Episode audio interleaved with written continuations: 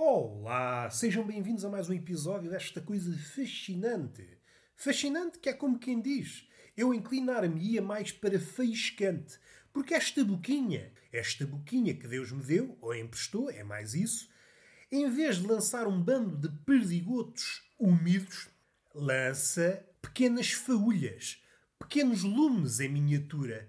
Esta boquinha vulcânica é muito amiga do fogo e propala o evangelho do calor, que vocês bem precisam. Estão aí a tiritar de frio, vocês só gostam de tiritar de frio. Se está um tempo ameno, vocês dizem: epá, não vou tiritar, não está a temperatura indicada para tiritar, e vocês, vocês são assim, um bocadinho tortos. Não sei se é do feitio, se é do reumático. Vamos respirar, fazer de conta que não aconteceu nada e vamos atacar aqui duas coisas que me dei conta. Estou sempre assim, estou sempre a farejar coisinhas.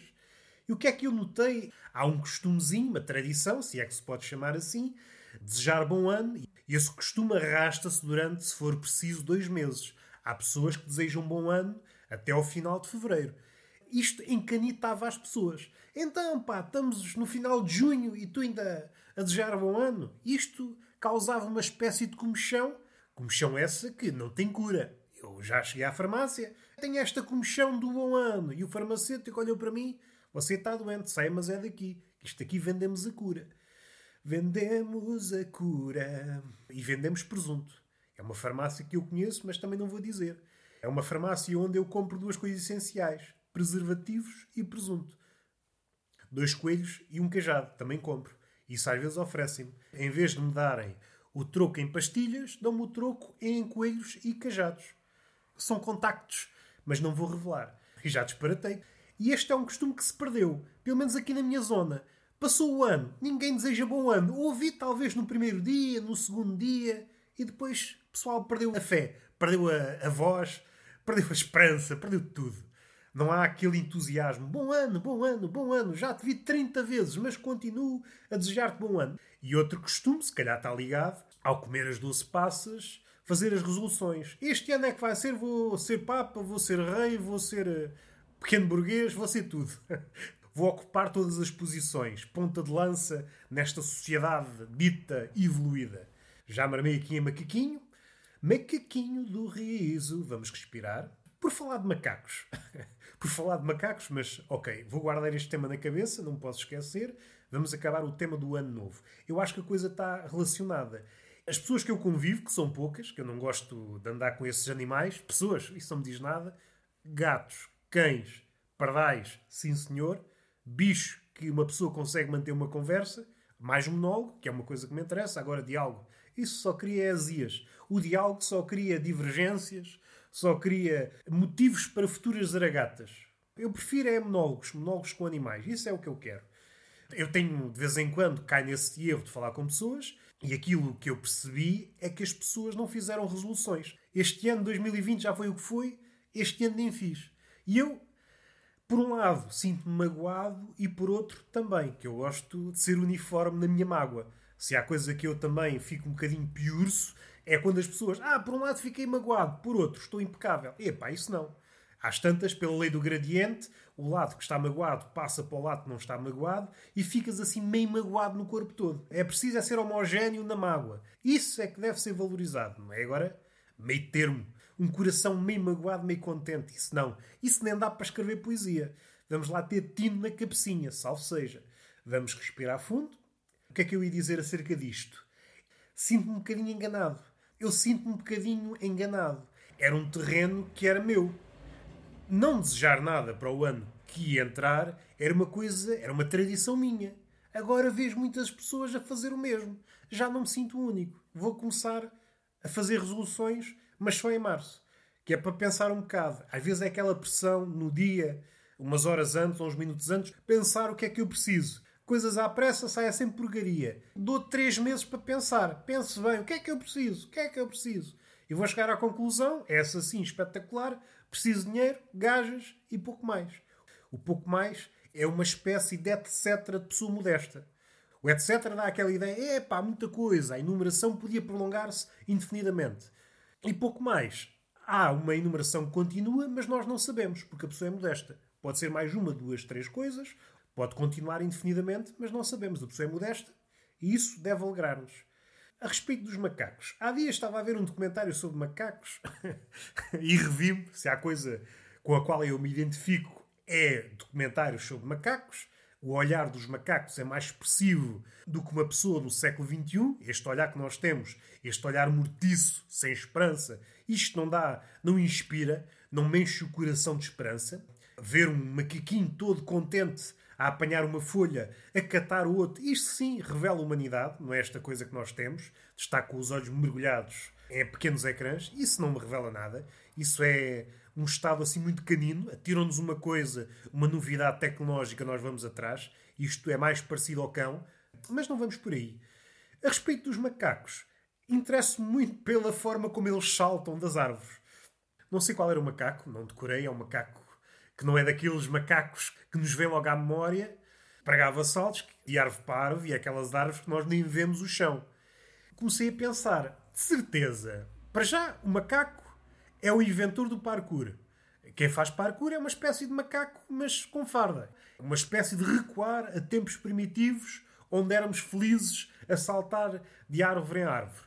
Como no parkour é normalmente feito por pessoas da cidade e na cidade não há árvores, temos que saltar o botão. É o que há. Vamos olhar para esta ponte com olhos de ver, com olhos de biólogo bêbado, e ver aqui uma coisa. Se no parkour quando em vez o homem esbardalha-se todo, é normal que o macaco, porque o macaco, vamos lá ver uma coisa, não é perfeito. O macaco salta e a gravidade existe para todos os animais, segundo ouvi dizer. E é normal que, uma vez por outra, não estou a dizer que é sempre, que o macaco é treinado no salto, às vezes não faz mais nada que é isso, saltar e catar, nessas duas coisas é impecável, mas mesmo assim há dias de azar. Controla mal o salto, pensa, olha, aquele galho é rijo, vai saber, é seco, parte os costados lá embaixo. Nesse documentário havia macacos que saltavam muito e outros ficavam mais quietinhos. E eu tentei entrar na cabeça do macaco, sal seja. O macaco não salta, está ali numa postura de quem já viu muita desgraça. salta tu, salta tu de árvore para árvore. O Zé apostou, o Zé Macaco apostou com o Joaquim Macaco uma folha. Olha, vou conseguir saltar para aquele galho. E saltou, o galho partiu-se, morreu. É uma vida muito, muito acidentada. É por isso que eu acho perigoso viver numa selva. Não é tanto dos predadores, é mais os macacos que caem. Às vezes cai-nos uma coisinha, às vezes é uma gota. Estamos na rua, cai-nos uma gota de água em cima da cabeça, aquelas gotas frias, e nós, ai caraças, que é isto? Não aguento. Agora imaginem um macaco. imaginem um macaco de grande porte cair-vos acima do lombo. É pá, é para isto. É para isto que eu venho para a selva. Pensava que era uma ideia melhor, pensava, mas olha, foi o que deu. Foi o que deu. Vamos abordar outro tema? Hoje estamos muito de abordar temas. Uma coisinha que eu me apercebi também há coisa de dias. É uma espécie que se calhar vai entrar em extinção. Eu não vejo a malta nova a adotar esta tradição. É aquele homem que, apesar de ter frio, diz que não tem frio. Isto normalmente tem uma razão de ser. Ele, houve uma altura, na sua adolescência, ou quando era um adulto precoce, ganhou o título de homem calorento. Andava de manga curta, fosse inverno ou fosse verão. E ele apegou-se muito a esse apodo. Eu agora sou um homem calorento, só posso andar de manga curta. Mas uma coisa que sucede, à medida que nós envelhecemos, vamos ficando cada vez com mais frio. E esse homem não quer dar a parte fraca, que é a única coisa que ele conquistou durante a vida: o título de pessoa calorenta. E o que é que sucede na vida real? Essa vida que nos calhou em sorte.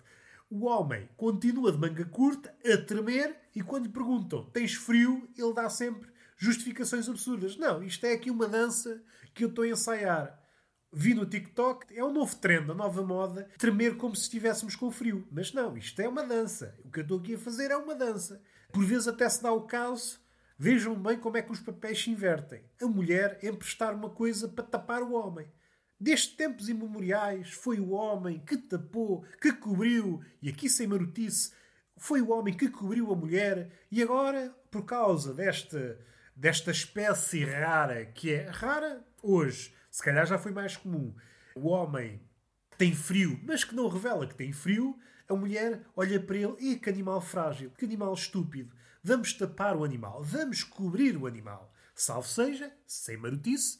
Por um lado pensa, obrigado, estava a morrer de frio, mas verbaliza, eu nem precisava disto. Vou só continuar tapado para não fazer uma desfeita. Que estupidez foi esta? Que estupidez foi esta? Olha, já que estamos numa onda de estupidez, vou tocar aqui num assunto. Gosto de cutucar o assunto. Aquelas pessoas que dizem vou saudar o sol. E eu espanto-me como é que não há pessoas, seja escritores, seja políticos, a alertar para este flagelo. Então, mas tu estás a saudar o sol? Isso é possível? Primeiro que tudo é impossível. A loca primeira. Parecendo que não, a impossibilidade cria obstáculos ao conseguimento, à realização da tarefa. Segundo ouvi dizer, quando uma coisa é impossível, normalmente continua impossível. Às vezes, é pá, consegui vencer o impossível. Hum, não sei se era, se calhar esse impossível era um possível de peito feito, que parecia inchado, e isto já deu aqui várias voltas, e esta pessoa, ah, vou saudar o sol. O que é que estás à espera que o sol te diga? Ou que te ofereça? Olá, sol, e o sol, olá, toma lá um cancro da pele. É isto que estás à espera? Eu nem tenho palavras. Como aquelas pessoas que são entrevistadas e começam logo com esta. Eu não tenho palavras. É só isto que eu tenho para dizer. Para sermos sinceros, eu nunca tenho palavras. Eu gosto de ler o dicionário, estou a ler com os olhos, estou a ler o que está lá, mas verbalizo, não tenho palavras, não tenho palavras, não tenho palavras. Quando uma pessoa não tem palavras, vai ao dicionário buscá-las. Mas se continua a dizer que não tem palavras, então algo está mal. É o dicionário que não presta e vamos queimar o dicionário. Houve aqui estupidez, com fartura, e evidentemente é o que nós precisamos. É a estupidez graúda para nos expandir o miolo. E está feito. O primeiro podcast da semana. Gostaram? Ah, não diz nada. Não te diz nada. Não te diz nada. Leva as duas lambadas. Eu cumprimento todos os dias um galão e uma torrada. Digo, olá galão, olá torrada. E eles nem ai nem ui. Só para verem. E depois tenho a fama de antipático. Quando, já repetidas vezes, que é mais que uma, que segundo ouvi dizer, digo, ah, torradinho, olá, olá, torrada, olá, galão para lá de milhares de vezes. E nada, nada. E continuo, insisto, insisto, insisto. Eu, no bom dia, no comprimento da torrada e no galão, sou incansável. No resto da vida, que é um bocadinho. vai para lá disto, segundo ouvi dizer, aí não quer saber. Aí canso-me logo, desisto. Agora, no bom dia à torrada e no bom dia ao galão, tento todos os dias. Continuo sem, sem receber nada. E isto magoa-me. Só para ver o sofrimento que está aqui. Quero estreitar laços Quer estreitar laços com o galão e com a torrada e nada. Tenho que me contentar com o básico, que é comê-los. E isto é triste. Eu queria algo mais. Queria uma relação e queria o estômago cheio. Assim, contento-me com o estômago cheio. Provisoriamente cheio. O estômago nunca está cheio. O estômago está sempre. É, ok, estou bem agora, mas daqui a bocado já não estou. Também é tipo um puto. Um puto recebe um brinquedo, todo contente, devolvido a uma hora, achar que era outra coisa. Já descartou o brinquedo. E o estômago é assim, é um puto. Isto, se calhar, está relacionado com aquela ideia, a criança interior. A criança interior é o quê? É o estômago. Fechamos com esta, que é para vocês pensarem na vida e pensarem no podcast. Se estão a fazer bem em continuar a ouvir isto. Ah, está feito. Beijinho na boca, palmada pedagógica numa das nádegas e até à próxima.